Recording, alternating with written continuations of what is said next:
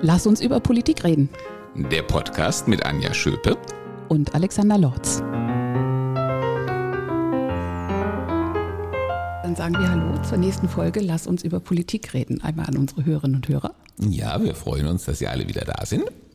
Und an unseren Gast heute, haben wir beim letzten Mal schon angekündigt am Ende der letzten Folge. Ja, heute ist mal wieder ein Dreiergespräch und wir freuen uns sehr, heute Herrn Gerald King als unseren Gast begrüßen zu dürfen. Äh, Herr King ähm, steht für äh, die Hotel- und äh, Gaststättenbranche, ist ähm, Chef, kann man sagen, eines der ältesten, größten und bekanntesten Hotels in Wiesbaden. Ich glaube, da ähm, das, das dürfen Sie akzeptieren, ohne dass wir übertreiben. Aber vielleicht erzählen Sie uns ansonsten einfach selber noch ein bisschen, was Sie so alles an Funktionen auch im Verband bekleiden, denn Sie sind ja in der Branche schon einer der großen Namen. Ja, ja, na, herzlichen Dank auch für die einen. Freue mich sehr, heute hier im Kreis dabei sein zu können. Ähm, ja, ich, ich habe vor vielen Jahren bin ich äh, durch Zufall eigentlich ins Verbandsleben hineingetreten oder reingerufen worden und ähm, hatte vorher gar nicht so die tiefe DNA des Verbandes. Und dann habe ich gedacht, naja, jetzt gibst du mal der Branche was zurück. Ich bin eben schon seit, seit, seit Jahren, seit, seit meiner Ausbildung, meiner Lehre in der Hotellerie tätig und Gastronomie tätig. Und äh, so begleite ich jetzt über zwölf Jahre äh, den DeHoga Hessen mit all seinen verschiedenen Facetten, mit all seinen Herausforderungen, weil so ein Gastronomie-Hotellerieverband ist ja sehr heterogen. Das heißt sehr, sehr vielseitig. Es macht es auch wieder spannend, weil wir eben auch viele, viele, viele Punkte haben, wo man Berührungspunkte hat. Auch mit der Landesregierung viele Punkte hat in jeglicher Hinsicht. Ich könnte jetzt sagen, weil ich bei Ihnen im Büro sitze, auch die Berufsschulen begleiten uns ja auch ein wenig Verband. ja, da können wir uns, wenn Sie mögen, gerne auch noch drüber ja, unterhalten. Nein, nein, nein, ich meine, das ist nur die Vielfältigkeit. Ja, und das macht man neben meiner, meiner Aufgabe mit meiner Frau zusammen, mache ich seit 1995 das Hotel Orani hier in Wiesbaden, ja. Das ist unser Betrieb und mir macht nur immer noch sehr viel Freude, weil wir eben auch, wie gesagt, in verschiedenen Aspekten arbeiten, auch viel mit jungen Leuten arbeiten, auch viel mit Nachwuchs machen. Und, und äh, die Herausforderung bei Corona war auch sehr stark für uns als Verband, aber die liegen jetzt Gott sei Dank hinter uns. Jetzt freuen wir uns, nach vorne zu schauen. Ja, und das wollen wir gerne auch äh, gemeinsam mit Ihnen ein bisschen tun. Also ein ganz klein wenig werden wir sicherlich auch zurückschauen, damit wir die Herausforderungen noch ja. besser verstehen können, die äh, jetzt ähm, vor der Branche liegen. Aber vielleicht vorher noch eine persönliche Frage. Hat man Ihnen die Hotellerie quasi in die Wiege gelegt? Also sind Sie irgendwie familiär vorbelastet? Oder ja. ähm, was hat Sie dazu gebracht, ausgerechnet ich glaub, diesen ähm, Es war, glaube ich, eine Kombination, ein kleiner ein Zufall war es vielleicht. Also ich hatte einen Onkel, der war, der war ein erfolgreicher Hotelier, hat aber in Kanada gelebt und so weiter. Das war immer so mein großes Vorbild und so weiter. Es könnte was werden. Ich selber bin aber eher ein bisschen geprägt von, also von meinem Vater, mein Vater Journalist und so weiter. Das war auch mal eine Geschichte, die mich mal interessiert hätte. Ähm, dann gab es aber die Situation, das sage ich auch so, dann ging es die Berufswahl hinein und jetzt sage ich mal so, man ist ja schon ein bisschen, bisschen älter und wenn man zurückschaut, hat man gar nicht so große Möglichkeiten gehabt und sich Gedanken gemacht, was man eigentlich genau alles machen könnte. Und so gab sich die Möglichkeit, dass ich meine Ausbildung im tollen Hotel in München be be beginnen konnte. Damals war mir noch richtig dankbar und glücklich, als man die Zusage bekommen hat für die Lehrstelle. Und so bin ich in die Hotellerie reingerutscht und würde sagen, bis heute bereue ich es auch nicht. Äh, ist sehr zeitintensiv, ja, macht aber viel Freude, gibt auch viel Freude zurück, weil man einfach permanent auch Begegnungen hat mit den Gästen in unterschiedlichsten Stimmungslagen. Aber ich würde es ich würd's, ich würd's heute wieder machen, ja. Ich würde wieder in meine mhm. Branche gehen, ja. Tolle Zeiten. Das ist ja eigentlich das Schönste, ähm, was man über seinen Beruf sagen kann. Ähm, ja. Irgend, jemand hat mir mal so ein schlaues Zitat aufgeschrieben, ich weiß jetzt gerade nicht mehr von wem es ist, ähm, aber niemals sei das menschliche Gemüt glücklicher, als wenn es seine richtige Arbeit gefunden habe. Ich zitiere das immer wieder, weil der Satz, finde ich, hat etwas unwahrscheinlich Wahres. Und äh, deswegen ja. beglückwünsche ich Sie einfach nur dazu. Ich glaube überhaupt, das ist das extrem wichtig. Schön, was Sie sagen, weil ich glaube, das wird oft unterschätzt. Man muss man nicht nur immer Spaß an der Arbeit haben, aber wenn man eben seine Erfüllung oder ein bisschen gefunden hat, ist es ein ganz großer Bestandteil des allgemeinguten Empfindens, ja, Befindens auch im Leben, ganz sicher. Ja, insofern sind Sie auch ein wunderbares Beispiel, wie man eben wirklich äh, von der Ausbildung bis eben dann äh, zum Chef eines wirklich renommierten ja. Hauses aufsteigen ja. kann.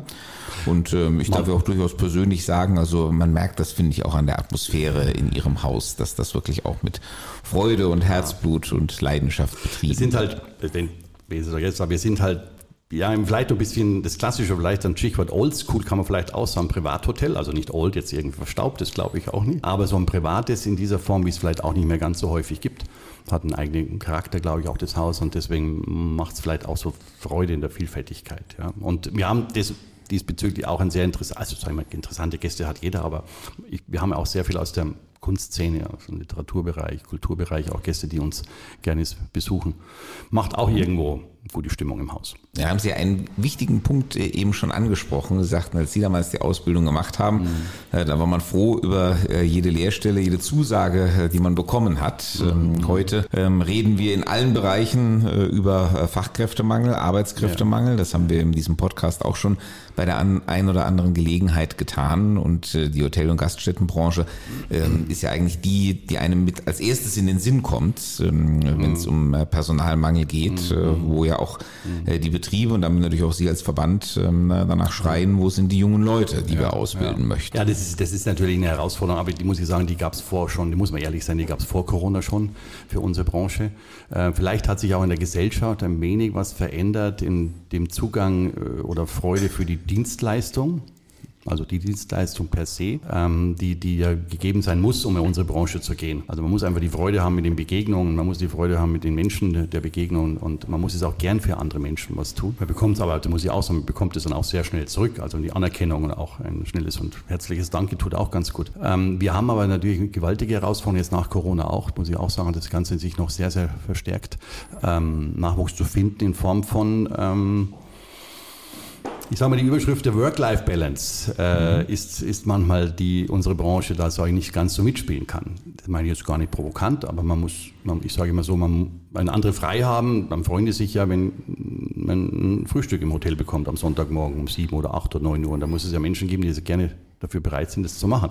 Auch abends sind Service mal. Also ich meine jetzt gar nicht so provokant, ähm, aber da ist es sicherlich so, dass es momentan ein bisschen ähm, schwierig ist, Nachwuchs zu finden. Wir uns aber sehr, sehr freuen und das muss ich auch unterstreichen. Gerade wir als Beispiel machen viele Schulpraktikas wo die Menschen zu uns kommen im Rahmen von Praktikas in Schulen, äh, die wir eigentlich für unsere Branche nicht begeistern, vielleicht übertrieben, aber zumindest ein bisschen die Neugierde damit äh, äh, schaffen. Und wir haben das große Glück, dass wir oftmals daraus aus junge Menschen dann, die sich bei uns dann später auch für eine Ausbildung bewerben. Und als Unterbau muss ich auch sagen, ist ja unsere Branche ähm, hervorragend geeignet, weil sie sind so vielseitig einsetzbar, sie sind sprachlich, sie können mit Menschen, äh, also sie sind auch später, und das ist ja unser Nachteil, dass oftmals andere Branchen auch ganz gerne darauf zurückgreifen, auf unsere ausgelernten Kräfte, die sagen, Mensch, die sind eigentlich sehr hm, allroundmäßig und so weiter flexibel. Und ich sage nicht Multitasking ist es so, ja, aber sind sie ja tatsächlich. Also ändert sich ein wenig. Ich glaube auch, dass junge Menschen die Inhalte für sich suchen, was sie gerne machen möchten, die jetzt nicht unbedingt nur mit Verwaltung mehr zu tun haben und sagen, ich schaue nur noch auf die geregelten Arbeitszeiten, sondern die müssen auch eine andere Form von Erfüllung und Zufriedenheit in der Aufgabe mhm. finden. Und ich glaube, da sind wir gar nicht schlecht aufgestellt in der Branche.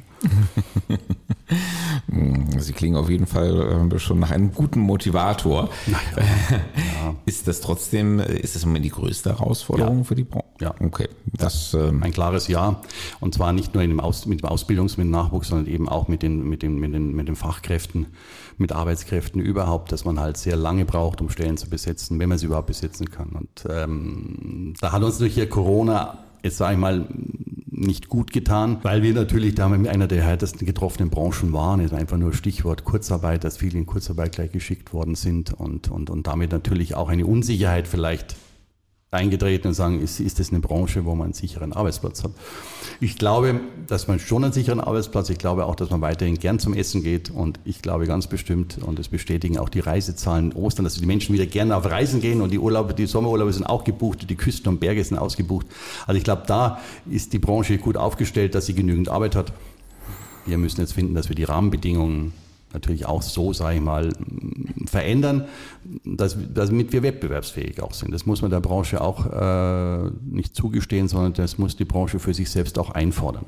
Ich sage mal Stichwort Vier-Tage-Woche. Wäre vor ein paar Jahren undenkbar gewesen, das überhaupt auszusprechen für unsere Branche.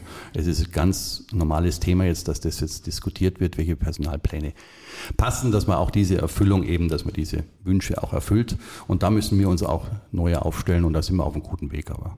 Mhm.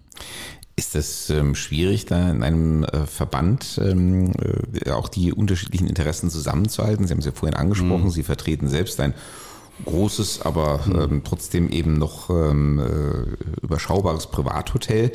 Äh, es gibt auf der einen Seite diese riesigen äh, Kongresshotels, ja. ähm, auf der anderen Seite, äh, ich sag mal so kleine ja. ähm, Pensionen. Es gibt ähm, den Billig, das Billigsegment. Mhm. Äh, also ich stelle mir vor, dass ähm, die Interessenlagen doch auch sehr, sehr unterschiedlich sind. Und ja. ähm, wir sind ja in der Politik erfahren damit, wie man sowas unter einen Hut bekommt. Aber ich weiß auch, dass das nicht ganz so einfach ist. Wie ja. läuft das in so einem Verband? Ja, wie ich schon vorher sagte, ich glaube, deswegen meinte ich mit dem Wort heterogen, aber wir sind so vielseitig aufgestellt und unter unserem Dach haben, macht alles Platz, wie Sie schon richtig sagten. Das große Hotel am Flughafen, als Beispiel jetzt nochmal irgendeins genommen, genauso wie der Landgasthof und wie die Eckkneipe. Äh, bei uns ist alles irgendwie da oder versucht, äh, äh Hilfe zu finden oder äh, ja, bietet sich an, mitzuarbeiten. Ja, unter einem Dach zu, ähm, alles unter einem Hut zu bekommen, ist schwierig, weil, Stichwort Vier-Tage-Woche, tun sich manche Konzepte, Hotelkonzepte jetzt da tun sich leichter, das umzusetzen. Also wenn ich sage, naja, ich bin jetzt in einem, in einem touristischen Ort und, und, muss schauen, in den Tagen, äh, wo es gilt oder in Wochen, wo es gilt, muss ich, muss ich Umsatz machen, ganz profan gesagt. Und da ist es mit den vier Tage Wochen nicht leicht so umzusetzen, gerade wenn man vielleicht Mitarbeitermangel hat. Ähm, die Meinungsbildungsprozesse, die sind bei uns, ich sage mal, darf ich schon sagen, ich glaube, wir, wir verstehen uns sehr gut. Wir haben einen fantastischen Vorstand und auch ein Präsidium, wo wir uns sehr gut austauschen. Aber das ist gut, dass es dort unterschiedliche ähm, ja, Auffassung gibt und er sagt, das geht bei mir nicht und das muss aber sein, nein, das sehe ich nicht ein und so weiter. Also ich glaube, da tun wir uns der Unterschied zur Politik manchmal hm, ist da gar nicht so groß. Und machen wir jetzt auch dann sportlich am Tisch, wenn wir, aus, wenn wir die Dinge ausdiskutieren, welche Richtung wir gehen wollen. Aber ich freue mich wirklich sehr, dass wir die letzten Jahre und, und, und da immer einen guten gemeinsamen Konsens gefunden haben, der bisweilen, das doch sage ich trotzdem auch bisweilen, ähm, nicht immer gleich Verständnis bei allen hervorgerufen hat. Stichwort Entgelt, also Tarifverhandlungen mit, mit der Gewerkschaft, die ich auch seit vielen Jahren begleiten darf, im Rahmen meines Ehrenamtes auch. Und ähm, wo man dann sagt, äh, auch an dieser, an dieser Front muss was passieren und da muss man sicherlich auch mal versuchen, ich sage es mal so, ganz unter Mehrheiten am Tisch auch im Verband zu finden, bestimmte Richtungen einzuschlagen.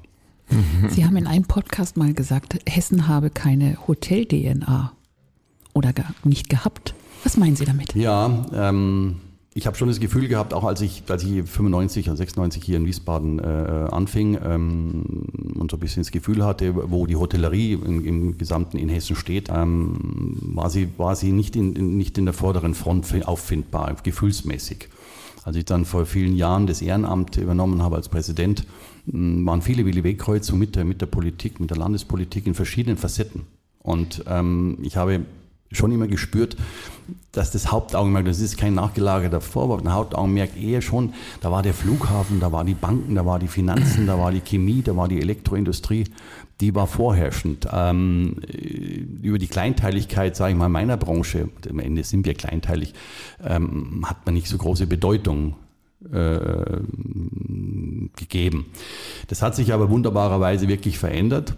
Und ich glaube, wir sind jetzt auf einem gemeinsamen, also ich bin auf einem guten Weg und, und, und Hessen hat nicht nur auch die Entwicklung des ländlichen Raums und touristisch und so weiter da viel gemacht. Einen großen Teil durften wir auch mit begleiten bei den Programmen. Aber eine DNA als Urlaubsland und Hotellerie und Gastronomieland war Hessen nicht ganz so stark ausgeprägt. Könnte man sagen, das sagt jetzt der, der aus Bayern kommt. Und ähm, das meine ich aber gar nicht nachteilig, sondern es ist, glaube ich, das war der Situation geschuldet. Und wir sind dankbar für den Flughafen, wir sind dankbar für Frankfurt, für eine pulsierende Finanzmetropole und profitieren ja, sage ich mal, auch als Hotellerie und Gastronomie von diesem starken Wirtschaftszweig. Aber ich freue mich sehr, dass ähm, Bergstraße genauso wie der Odenwald und das ist verschiedene Ecken, dass die sagen, dass die mehr Beachtung finden. Und ich weiß nicht, was es alles gibt. Die besten Dorfgasthäuser, die wir mit der Landesregierung auf den Weg gebracht haben. Äh, und äh, wo ich eben sage, da, da, lernt man das Land Hessen kennen. Und ich glaube, es wissen auch die wenigsten dann das Land Hessen, ich glaube, das waldreichste Bundesland Deutschlands ist. Mhm.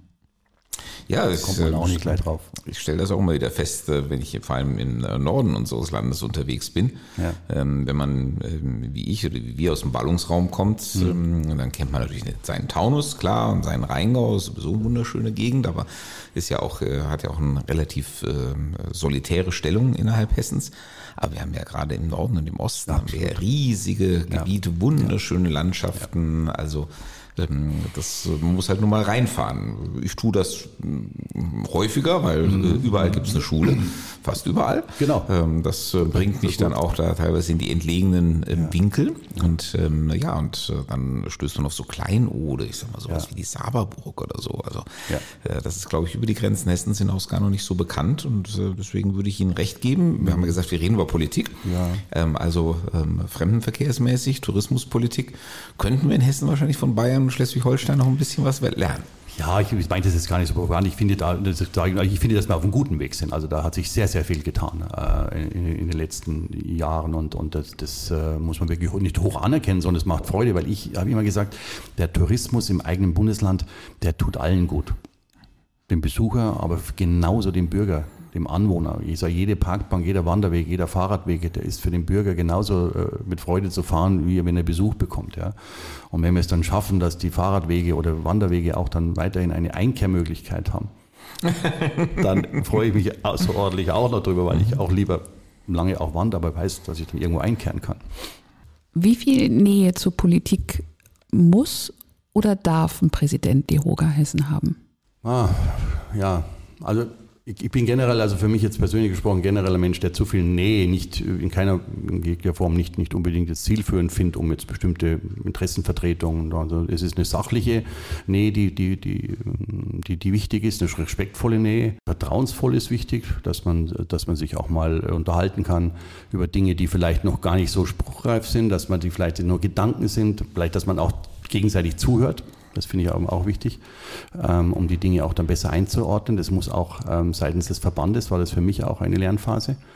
Ähm, nicht, nicht ein, glaube ich, bin nicht bekannt für den lauten Forderer und so weiter, aber dass man auch das Ding versteht, wie lange es braucht. Ähm, nee, ja, äh, eine Verbindlichkeit, eine, eine, freudige Verbindlichkeit, ein Miteinander Umgang ist ganz wichtig. Ähm, haben wir das große Glück, dass wir das auch, glaube ich, in allen Bereichen hin auch pflegen dürfen hier. Ähm, aber ich glaube es nicht, man muss es nicht ähm, aus jeder Begegnung eine tiefe Freundschaft machen, um verbandliche Themen vielleicht dann noch etwas nach vorne zu bringen. Nein, das glaube ich nicht.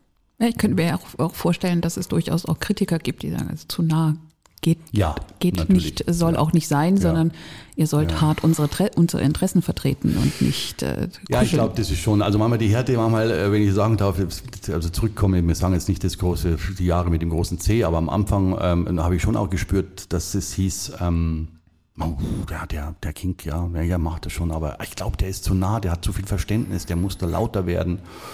Und ähm, das ist jetzt nicht unbedingt mein Ding, das, äh, die Dinge, die schwierigen Herausforderungen so zu lösen. Aber klar gibt es das. Äh, und dann gibt es auch manche, die sagen, nur durch eine Nähe kann man bestimmte Dinge auf den Weg bringen. Ich, das glaube ich überhaupt nicht. Man muss, man muss, äh, man muss einen gemeinsamen Konsens finden, Arbeitsebene, das ist wichtig. Und das vielleicht noch als Ergänzung, weil Sie gesagt haben, die Hessen hatte nicht so eine DNA. Ähm, man freut sich, dass man als Wirtschafts- und Arbeitgeberverband da mit in den Tischen seit Jahren auch sitzt, in dem die anderen Branchenvertreter auch sitzen. ja, und ähm, äh, mir ist natürlich jetzt als Politiker auch nochmal besonders wichtig zu betonen, äh, es bekommen nicht immer diejenigen etwas, die am lautesten schreien. Äh, das äh, ist ja. Äh, im Gegensatz zu einem weit verbreiteten Vorurteil, dass die Politik ja, also nur darauf reagieren würde, hm. ähm, kann das manchmal auch kontraproduktiv sein. Das ist aber weil Sie wie vorher fragten, im Verband, also das ist innerhalb des Verbandes auch. Na klar. so, das geht auch nicht so. Überall, also, wenn jemand, das ist überall, wo Menschen, wenn da jemand seine Forderung etwas zu laut und zu intensiv, vielleicht zu verkrampft auch formuliert, dann kommt man auch nicht schneller ins Ziel. Muss ich mal sagen. Nee, das Umgang miteinander ist schon wichtig, aber vertrauensvoll auch die, auch die Forderung, dass die halt, ich sage mal, auch als, als Arbeitgeberverband jetzt einmal auch mal so im Rahmen bleiben, was auch machbar ist und was umsetzbar ist. Manches äh, wirkt ja auch ein bisschen utopisch, was man sonst so hört, was an Forderungen äh, tagtäglich jetzt rumgeistert. Und ich glaube, das ist, ja, ein bisschen normal bleiben. Wie ist jetzt, ich weiß jetzt gar nicht genau, ähm, wie der gegenwärtige Stand oder die Laufzeiten ähm, Ihrer äh, Tarifverträge sind, aber ja. Ähm, das, was uns ja im Moment im politischen Bereich sehr, ja. sehr stark beschäftigt, ja. die Frage Inflation, wie reagieren wir darauf, mhm. wie vermeiden wir eine Lohnpreisspirale. Mhm. Äh, Im Moment haben wir gerade im Schlichtungsverfahren äh, im öffentlichen Dienst. Ähm, wann steht das an und ja. schauen Sie da schon mit Schrecken drauf, was da für Ihre Branche auf Sie zukommt oder wie ist da das ja, Miteinander? Mit Schrecken. Also muss ich sagen, vielleicht habe ich, ich habe, also das sind immer harte, faire Verhandlungen mit den Sozialtarifpartnern, die wir geführt haben. Mit Schrecken eher bei mir nicht, weil ich immer schon auch der Meinung war, dass unsere Branche ein bisschen ein bisschen Nachholbedarf noch hat, wollen wir es mal so formulieren. Wir hatten aber jetzt zurückzukommen, letztes Jahr im Januar hatten wir abgeschlossen mit Erhöhungen, also 2022 im März zweistufig und die nächstletzte Erhöhung hatten wir jetzt im Januar ähm, nochmal. Und das heißt, wir sind also seit März letzten Jahres sind wir jetzt über 15 Prozent, haben wir die Löhne erhöht. Ähm, man könnte jetzt sagen, Mensch, dann hat er ja gut abgeschlossen, weil das war ja vor der großen Welle, was jetzt wahrscheinlich würde es heute in Anführungszeichen nicht mehr so günstig sein. Nein, wir sind froh gewesen, dass man das damals in dieser Größenordnung, damals wirklich, muss ich sagen, weil wenn man, wenn man 22 Januar genommen hat, da war das noch eine, ein großer Schritt. Hat man auch nicht immer nur Applaus dafür bekommen, als man das abgeschlossen hat. War aber der richtige Schritt äh, für die Branche und für die Mitarbeiter in der Branche. Jetzt ähm, man, man kratzt sich manchmal im Hinterkopf, wenn man die Forderungen hört aus anderen Branchen. Ähm, und ich mache mir schon auch als, wie sage ich, als, als Unternehmer auch und so weiter, der aber natürlich auch möchte, dass seine, seine Arbeit, Arbeitnehmer, Mitarbeiter eben auch gut entlohnt werden, aber schon sorgen, dass das momentan schon äh, irgendwie eingefangen werden muss. Ähm, für uns, wir werden die Verhandlungen führen, ähm, weil Sie mich trauen, schon im Oktober, Oktober dieses Jahres, nein, Ende des Jahres, Entschuldigung, Dezember 2023, wir haben ja Laufzeit, also wir haben jetzt quasi noch in Anführungszeichen Ruhe. Aber dann wird es natürlich eine entsprechende Stufe wieder geben, natürlich nach oben. Ähm, in unserer Branche muss man aber immer sehen, Sie müssen das auch umsetzen, Sie müssen es aufs Wasser oder beziehungsweise auf Schnitzel, sage ich immer, oder auf das Hauptgericht äh, runterbrechen, was es dann bedeutet. Und ähm, da muss man schon auch sehen, wie die Preisakzeptanz ist, äh, das dann im Einzelnen umzusetzen. Unabhängig dessen, dass da auch eine absolute Wettbewerbsfähigkeit äh, herrschen muss, weil es hat keinen, hat überhaupt keinen Grund, dass man bei uns weniger verdient als in anderen Branchen. Also Sie mhm. sind von, von Multitasking, wie Sie schon sagte, Sie sind vielseitig einsetzbar, sind mehrsprachig und alles Mögliche. Also Angst haben wir keine mehr. Wir sehen es aber schon mit Sorge, was da noch kommen kann. Wir machen aber momentan erstmal umfangreich den Manteltarifvertrag ähm, mit unserem Sozialtarifpartner. Und da sage ich jetzt auch mal dazu, das ist dann auch nicht ganz so einfach. Aber der ist seit vielen Jahren nicht überarbeitet worden und da muss man sich mal ran. Da gibt es noch redaktionelle Formulierungen, die traue ich mir hier gar nicht, die würde ich mir gar nicht so zitieren. War das, äh, so tief wollen wir da auch gar nicht einsteigen. Das war zum Schmunzeln. Ich kann mir vorstellen, das ist ähm, doch auch eine ganze Menge Holz und Arbeit ähm, dort im Verband, äh, mhm. die Sie ja alles ehrenamtlich leisten. Ja. Wie würden Sie sagen, wie ist im Moment zu Ihrer Arbeitsverteilung? Wie viel Zeit geht in den Verband? Verband? Wie viel bleibt Ihnen eigentlich sozusagen fürs eigene Haus? Naja, ich, das ist prozentual, äh, kann ich es gar nicht so sagen, aber man hat, man hat schon, ja, man hat schon 30, 40 volle Tage für den Verband im Jahr.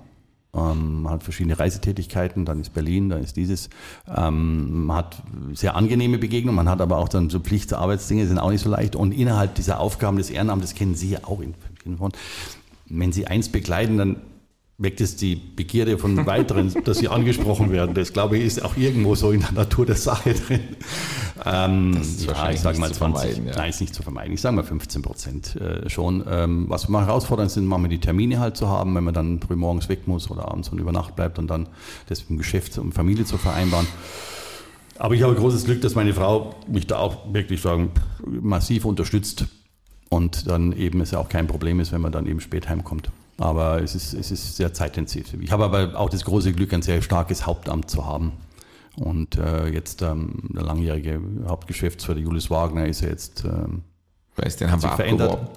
Naja, ja, wir, wir waren früh beteiligt. Ich habe gesagt, gut, mit, mit, meiner Erlaubnis kein Problem. Nein, Spaß beiseite. Nein, wir haben dann gut. Ich freue mich sehr darüber, dass er die Aufgabe als neuen äh, Vorstandsvorsitzender der Stiftung Kloster Eberbach hat. Und umso mehr freue ich mich aber auch, dass wir eine hervorragende äh, Nachbesetzung auch in unserem Verband haben und eine Doppelspitze haben. Wir haben schon ein Hauptgeschäft, sondern Stellvertreter, aber im Grunde haben sie, teilen sich die Aufgaben. Und damit sind wir eigentlich auch beispielhaft jetzt in der, in der Verbändelandschaft, dass wir eben auch ähm, eine Doppelspitze jetzt machen und die Aufgaben auch auf zwei Schultern verteilen. Und eine Frau und ein Mann macht das mhm. auch ganz gut gemeinsam. Wie sich das heutzutage gehört. Selbstverständlich, genau. genau, nee, da war ich sehr, bin ich sehr froh, weil das ist, das ist, das ist ganz, ganz wichtig fürs Ehrenamt, ne, dass sie da einen, einen tollen, einen tollen äh, Zuarbeitung haben und, und Vertrauen auch haben, sonst ging es nicht. Wie ist überhaupt die Verteilung so zwischen den Geschlechtern äh, mit äh, den Menschen, die in der Branche arbeiten? Ist das so halbwegs gleichgewichtig oder gibt es da ein klares Übergewicht? Äh, von Frauen oder Männern? Ja, ich glaube, unsere Branche war schon immer, sage ich mal, eher lastig ausgeglichen, also äh, ziemlich ausgewogen aus 50-50. Wenn man jetzt ein paar Jahre zurückgeht, war es vielleicht in den Führungspositionen äh, noch, noch, noch ja, dominante Männer. Jetzt muss ich sagen, ist das auch so, auch die neuen Direktorinnen oder GMs und so weiter, also Manager sind sehr viele Frauen und, und, und in, in, also ich glaube, das sind wir, das sind wir gut aufgestellt. Die Branche allgemein, die hat auch noch nie so ein Quoten wenn ich sagen darf, ein Quotenproblem. Ist für mich sowieso mhm. sehr befremdlich, dieses Wort Quote, aber gut. Ähm, nee, das, das, äh, das bei uns auch in unserem kleinen Haus ist das sogar, ich glaube, 60 Prozent Frauenanteil, 65 und der Rest mhm. ist Männer. Und ähm, das passt auch so in der Gastronomie überhaupt. Das merken Sie auch, wenn Sie zum Essen gehen. Ich glaube, das ist eine gesunde Mischung. Auch in den Hotels merken Sie das. Das passt alles bei uns. Auch in der Führungsebene. Also man sagt ja oftmals, das nur. Nein, nein, nein, nein. Da haben wir sehr starke Frauen in der Branche. Auch in der Selbstständigkeit. Auch in der mhm. Selbstständigkeit, ja. Ganz tolle, mhm. ganz tolle Unternehmerinnen, ja. Und als Bildungsminister muss ich jetzt natürlich auch mal neugierig fragen. Ich glaube, das ist auch wahrscheinlich eine gute Orientierung für unsere Hörerinnen und Hörer. Wie verteilt sich das so auf ähm, Schul- und Hochschulabschlüsse? Also ähm, sind das doch mehr heutzutage Abiturienten, ähm, die die Lehre machen? Natürlich haben sie auch äh, Mitarbeiter mit Hochschulstudium. Oder, ähm, aber es muss doch, es ja. gibt doch nach wie vor den Platz auch für ähm, Haupt- und Realschülerinnen und Schüler. Ja, da sprechen Sie es mal aus der Seele, weil also ich finde so, also gut, das duale Ausbildungssystem, was wir in Deutschland haben, wurde für mich also in den letzten Jahren nicht so gesellschaftlich wertgeschätzt, was wir da eigentlich für einen Pfund haben, ähm, für, für, eine Struktur haben. Ähm, und ähm, wir in unserer Branche sagen, haben jetzt, sage ich mal, von der Hochschule weniger das muss man ganz eigentlich so sagen. Wir haben einige größere Betriebe, die das duale äh, Studium und Ausbildung äh, anbieten können, weil man muss ja natürlich die Aufgaben auch dann verteilen innerbetrieblich. Da müssen schon die Ressourcen und die Struktur vorhanden sein. Wir haben, ich sage mal, hauptsächlich 50-50, kann ich sagen, Abiturienten und Realschüler, wenn man so sagen darf, als Auszubildende. Ähm, wobei sich dann auch wieder das etwas unterscheidet, dass die größeren Hotelbetriebe vielleicht, sage ich mal, attraktiver für den einen oder anderen Abiturienten sind, Abiturienten sind. Und ähm, wir, wir haben sehr viel mittlere Reife, aber wir machen fantastische Erfahrungen. Klar, wie jeder hat die Herausforderung, dass die Ausbildungsreife ab und zu nicht ganz so ausgeprägt ist, wenn sie von der Schule kommen. Aber das ist ja nicht nur eine Aufgabe der Schule, sage ich mal, jetzt hier im Kultusministerium, sondern es ist auch die Familien, die dafür sorgen müssen, dass sie herangeführt werden. Ähm, bei uns ist es, ich sage mal, bei uns im Betrieb ist es mehrheitlich mittlere Reife und 30 Prozent aus Abiturienten, 70 mhm. Prozent mhm. so. Und in der, in der Küche ist es sehr interessant, finde ich, manchmal, da haben sie ganz tolle aufgeweckte junge Leute mit Abitur, die richtig Lust haben, äh, in die Küche zu gehen, wo man oftmals meint, oh, das ist so viel Arbeit und so weiter. Aber da kommen, passt schon. Aber man, es ist auch, wir erleben auch Dinge, die innerhalb der Ausbildungszeit dann sich auch verändern und dadurch natürlich auch Herausforderungen sind, dass äh, das Thema, ich sage mal Stichwort durchhalten. Ja, es mhm. gibt ja auch Höhen und Tiefen und da muss man ganz schön, auch als Unternehmen, als Kleinunternehmen muss man ganz schön wendig sein, ähm, das auszubalancieren, ja. Mhm. Ich drehe irgendwann nochmal ein Werbevideo mit Ihnen, Herr King. Mhm. ja, nee, aber ich finde schon, ich freue mich, dass Sie es ansprechen, auch mit dem Dualen, weil ich finde, das ist wirklich eine, eine, eine, eine hervorragende Geschichte, auch weil sicher sind Sie jung, 16 oder 17, wenn Sie ja, wenn sie keine Ehrenrunde gedreht haben, sind sie noch mal so alt. Ähm, manche sagen, ja, um Gottes Willen musst du dann schon arbeiten. Und äh, ich sage mal, wir diskutieren das Wahlrecht auf 16 äh, zu, zu, zu, herabzusenken. Ja? Und dann diskutieren wir, ob es dann arbeiten soll oder nicht. Ja? Ich finde, manche, manche sind besser angehalten worden, vielleicht in der Eigenverantwortung, sind etwas reifer diesbezüglich, andere brauchen länger. Ich finde es einfach gut so und dass dann Leute auch mit einem Ausbildung, Sie hatten das Wort Hauptschule erwähnt. Mhm. Die ist ja völlig in Vergessenheit geraten. Aber ich finde auch von der, von der Wertschätzung, also ein bisschen, ich finde, die Hauptschule hat jetzt nicht unbedingt das an Wert gewonnen, aber früher, muss ich auch sagen, nicht vor langer Zeit, Wort früher hört sich einmal so affig an, aber äh, haben wir gerade aus der Hauptschule haben wir ganz, ganz tolle Persönlichkeiten äh, gefunden für unsere Branche. Mhm. Mit hervorragendem Vita, mit Lebenslauf, was dann rausgekommen ist und was sie für Karriere gemacht haben. Also schön, dass wir uns ein bisschen abkehren, dass nicht jeder Abitur machen muss in dieser Gesellschaft, um was Besseres zu haben, zu werden. Weil Sie so schön davon sprachen, müssen so Höhen und Tiefen ausbalancieren. Mhm. Ähm, ist natürlich unvermeidlich, dass wir auch nochmal die Frage stellen. Also wir haben zwar schon gesagt, Gott sei Dank, es ist vorbei, mhm. aber Sie merken ganz bestimmt noch die Folgen der Pandemie in der Branche, oder? Ja, wir merken sie mehr sehr massiv. Das äh, Stichwort, was Sie vorher auch netterweise angesprochen haben, das sind die Fachkräfte, die wir halt äh, doch sehr, sehr stark verloren haben in dieser. Das sind halt die Leute auch abgewandert in andere Branchen. Ähm, wir merken sie aber auch an einer, an veränderten Gästeverhalten. Also ich sage mal so, wenn Sie jetzt hier rausgehen und es ist am Wochenende und Sie versuchen jetzt irgendwo in einem hm, hm, hm, lokalen Tisch zu bekommen, dann wird es schwierig sein, dass Sie am Freitag, wenn Sie nicht reservieren, mhm. einfach reingehen können. Aber das ist ja nur eine Momentaufnahme. Die andere Momentaufnahme, dass sehr, sehr viele äh, einen zweiten oder einen ersten, einen zweiten, sogar dritten Ruhetag eingeführt haben, mhm. weil sie die, die Mitarbeiter nicht mehr haben, um die Öffnungszeiten zu bespielen. Sie haben sehr große Schwierigkeiten, weil wir jetzt hier in Wiesbaden sitzen, ist der Rheingau oder das Beispiel, dass Sie mittags Lokalitäten im Rheingau vielleicht finden, wo Sie einkehren können, ja, weil die Mitarbeiter nicht da sind. Anderweitig haben mhm. wir natürlich auch die Hotellerie gesprochen, das muss ich jetzt auch mal sagen, haben wir natürlich, sage ich mal, als Branche waren wir Monate, monatelang zu. Und ich sage mal, auch die monetären äh, Schwierigkeiten, die da, die, die, die, die Schmerzen haben wir noch länger. Und wurde gut geholfen, die ganzen Überbrückungshilfen, sofern sie dann bei dem und dem auch angekommen sind, muss man sagen, taten gut. Ohne dem wäre es auch nicht machbar gewesen, muss man ganz deutlich sagen. Aber diese müssen erst verheilen. Und die Nachfrage, was haben wir sagen, die touristische Nachfrage, die ist sehr schnell wieder angesprungen. Die Leute mhm. wollten danach raus, die wollten einfach, und jetzt haben wir zwei Jahre nicht im Urlaub, jetzt komm, jetzt müssen wir machen. Das Geschäftsreisesegment, der Business-Reisende und so weiter, das, das, das, das hängt noch hinterher. Vielleicht trotzdem mal die Zahl zu nennen. Ich glaube, wir sind vielleicht bei 65 Prozent auf dem Niveau, jetzt eine allgemeine Nachfrage mhm. 70 Prozent wenn man das mal in der Anzahl der, der Übernachtungen runterrechnet. Und das merken Sie an Kongresszentren auch, und Messen. Ja, die findet statt im Januar, aber mit erheblich weniger Präsenzteilnehmern, mhm. sehr viel äh, Zuschaltungen und auch erheblich weniger Ausstellern. Und das alles hat einen Einfluss, dass es weniger Übernachtungen gibt, dass weniger Menschen dann in dem Frankfurter Wiesbaden dann zum Abendessen gehen, zu den Kollegen gehen und, und, oder. Also wir haben noch einen längeren Prozess und manche Dinge werden sich auch anders entwickeln und nicht mehr so wieder einstellen, wie sie jetzt vor, mal, vor Corona waren. Und ich nehme einfach mal das Beispiel dieser digitalen Zoom-Meetings, die wir alle ja, ich weiß es nicht, ob das so freudig für mich ist. Es sehr, sehr anstrengend. Also ich äh, verzweifle immer nach zwei Stunden Zoom-Meeting digital. Da weiß ich auch nicht, ob es den anderen auch geht, die müde werden. Aber ich, ich brauche die Präsenz am Tisch. Aber das merken wir natürlich als Hotel auch, dass die Tagungen und Veranstaltungen, diese Meetings weniger werden, mhm. weil man eben mehr online macht. Und, ähm, und so muss ich das alles auch neu einpendeln. Also ich denke mal, Ende des Jahres, in der zweiten Jahreshälfte, wird die Hotellerie auch, auch wieder gut zurückkommen.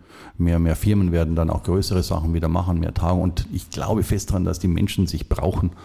Begegnungen, Gegner muss ich auch mal umarmen und muss sagen, schön. Und das ist der typische Stehtisch in der Pause, in der Kaffeepause, wo man sich schwitzt und wo man sich unterhält. Ähm, und und, und das, das kommt zurück. Und dafür ist unsere Branche natürlich prädestiniert, dass wir dafür, sage ich mal, diesen Rahmen auch schaffen. Ja. Ja, das entspricht auch einer Beobachtung, die ich auch auf unseren Veranstaltungen mache. Also Sie sagten ja 65 mhm. bis 70 Prozent. Ähm, ich würde in der Tat auch sagen, also das ja, ist ja. von der Fasselnacht ähm, ja. bis hin zu politischen Veranstaltungen ähm, ist das auch so, dass man sieht, ja, es findet alles wieder statt. Die Leute gehen auch wieder gerne hin, sind mhm. froh, dass es wieder stattfindet und trotzdem äh, ist es irgendwie bis jetzt nicht so dicht besetzt, äh, wie das vor Corona war. Und ich bin auch sehr, sehr gespannt darauf, äh, ob das wirklich voll zurückkommen wird oder ob wir doch irgendwelche Verlagerungseffekte sehen, äh, ja, ja. Sich da Strukturen verändern müssen. Also, also ich glaube schon, wirklich bei Kongressen, wenn man das als Beispiel mal nimmt, weil wir hängen ja auch an Kongressgeschäft in, in meiner Branche, ja. ähm, da wird es, ähm, ich glaube, das ist 70, 30 oder sogar 60, 40. Also wenn man 60 Präsent hat, werden 30 oder 40, 40 Prozent weiterhin, glaube ich, digital äh, zugeschaltet werden. Mm, und ich glaube auch die, die kommende Generation, wie immer sie jetzt ist, die Generation, wie alt sie sein mag, ja, ob sie jetzt da schon, also wenn die, die, die nehmen sie den ersten Kongress. Das war immer ein Highlight gesellschaftlich, dass wenn die jetzt nach Wiesbaden kam, Internistenkongress, dann kam die Ehefrau und Ehemann, je nachdem, kam mit und dann machte man noch einen Tag länger und dann geht man wieder zum Shoppen und schön zum Essen. Das ist heute auch so. Ich glaube, die junge Generation der Ärzte sagt, Mensch, das machen wir, äh, aber mit einer Übernachtung, nicht drei Übernachtungen und den Rest schalten wir dazu, digital kostenmäßig auch. Das kostet ja auch was dazuschalten, weil es wird dann auch nicht umsonst, wenn man dann so. Ähm, aber wird einen Einfluss nehmen. Dafür glaube ich, dass das Privatreisende und das Spontane, auch die Städtereisen, weiterhin zunehmen wird. Also die kürzeren Urlaube, die kürzeren Intervalle. Ähm, das wird, das, das wird, glaube ich, wird weiter zunehmen. Das sagen jetzt schon die Zahlen, auch wenn Sie die Zahlen von, von Hamburg nehmen und auch äh, die mhm. Zahlen zum Beispiel vor äh, vor Corona auch in Frankfurt, das muss man auch immer ganz deutlich sagen, hat eine ganz tolle touristische Entwicklung äh, hingelegt. Von der Attraktivität hat man oft unterschätzt. Und ich glaube, das ist ein Bestandteil, der das vielleicht ein bisschen kompensieren kann.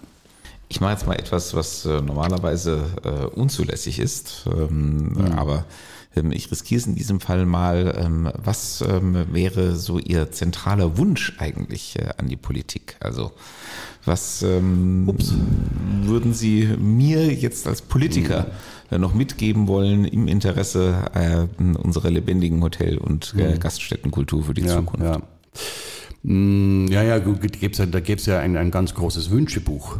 Das könnte man das ja fast ich keinen das Zweifel daraus. Das, deswegen ähm, also begrenzt sich ja auch schon mal ja, auf den zentralen Wunsch. ähm, ich, ich, also wir haben ja vorher über das Miteinander gesprochen, dass man das Verständnis hat, dass Tourismus und damit auch unsere Branche eben auch seinen Anklang und, und, und, und Aufmerksamkeit findet. Das ist schon mal ein großer Wunsch erfüllt. Weil wenn man die Aufmerksamkeit findet, kann man die Themen auch bespielen. Aber ich sage mal sehr etwas nüchterner gesagt, wenn uns jeder in seinen Möglichkeiten hilft, äh, äh, wirklich mal dran zu gehen, die Bürokratienhürden ein wenig mhm. abzubauen und wirklich sich darum zu kümmern und nicht zu schieben, das kann jemand anders machen.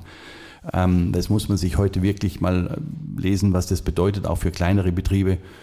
Ähm, zum Teil scheitern da auch die Selbstständigkeit dran, weil sie sich dann durchlesen müssen, was sie alles berücksichtigen müssen. Ähm, da, das wäre wirklich ein Wunsch und es kann auch in kleinen Schritten sein, es muss nicht gleich das Große sein.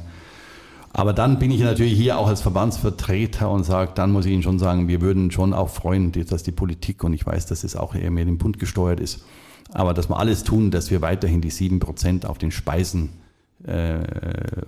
äh, in der Gastronomie beibehalten dürfen und, und kein Unterschied mehr gemacht wird, ob das eine im Supermarkt mit Zellophan äh, in Plastik und mit Plastikgabeln mit 7% verkauft wird oder im Stehen die Currywurst mit 7 und im Sitzen muss. Das, das wäre ganz, ganz wichtig. Das würde auch die Buntheit und, sage ich, und die Attraktivität in der, in der Gastronomielandschaft weiterhin sage ich, stützen. Ja, es ist nichts ganz Neues.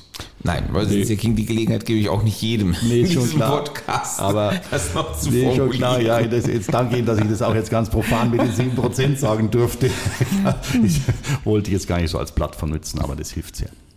Dann sagen wir ganz herzlichen Dank für diesen Einblick, den Sie uns gegeben haben. Ich sage nochmal herzlichen ja. Dank für die Einladung und für ja, das nette Gespräch hier. Ja, nein, freut mich auch sehr. Ja, weiterhin alles Gute und äh, ja, dann sieht man sich mal wieder. Die Wege kreuzen sich in der Landeshauptstadt. Oh, unsere auf so alle Fälle. So. Auf alle Fälle, ja. Also, gut. Und wir sagen bis zum nächsten Mal. Bis zum nächsten Mal. Lass uns über Politik reden. Eine gute Zeit bis dahin.